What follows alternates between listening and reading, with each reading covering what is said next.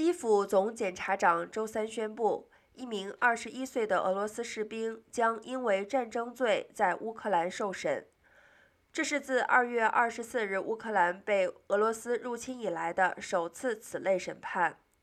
乌克兰总检察长伊琳娜·维涅迪克托瓦的办公室5月12日在一份声明中说。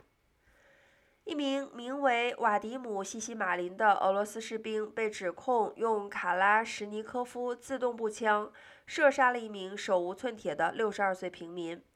这个声明继续说道：“被指控的士兵与其他四名俄罗斯军人在2月28日，他们的车队被袭击后，在乌克兰东北部的村庄附近偷了一辆车。”报告还补充说，其中的一名俄罗斯士兵命令被告杀死一名平民。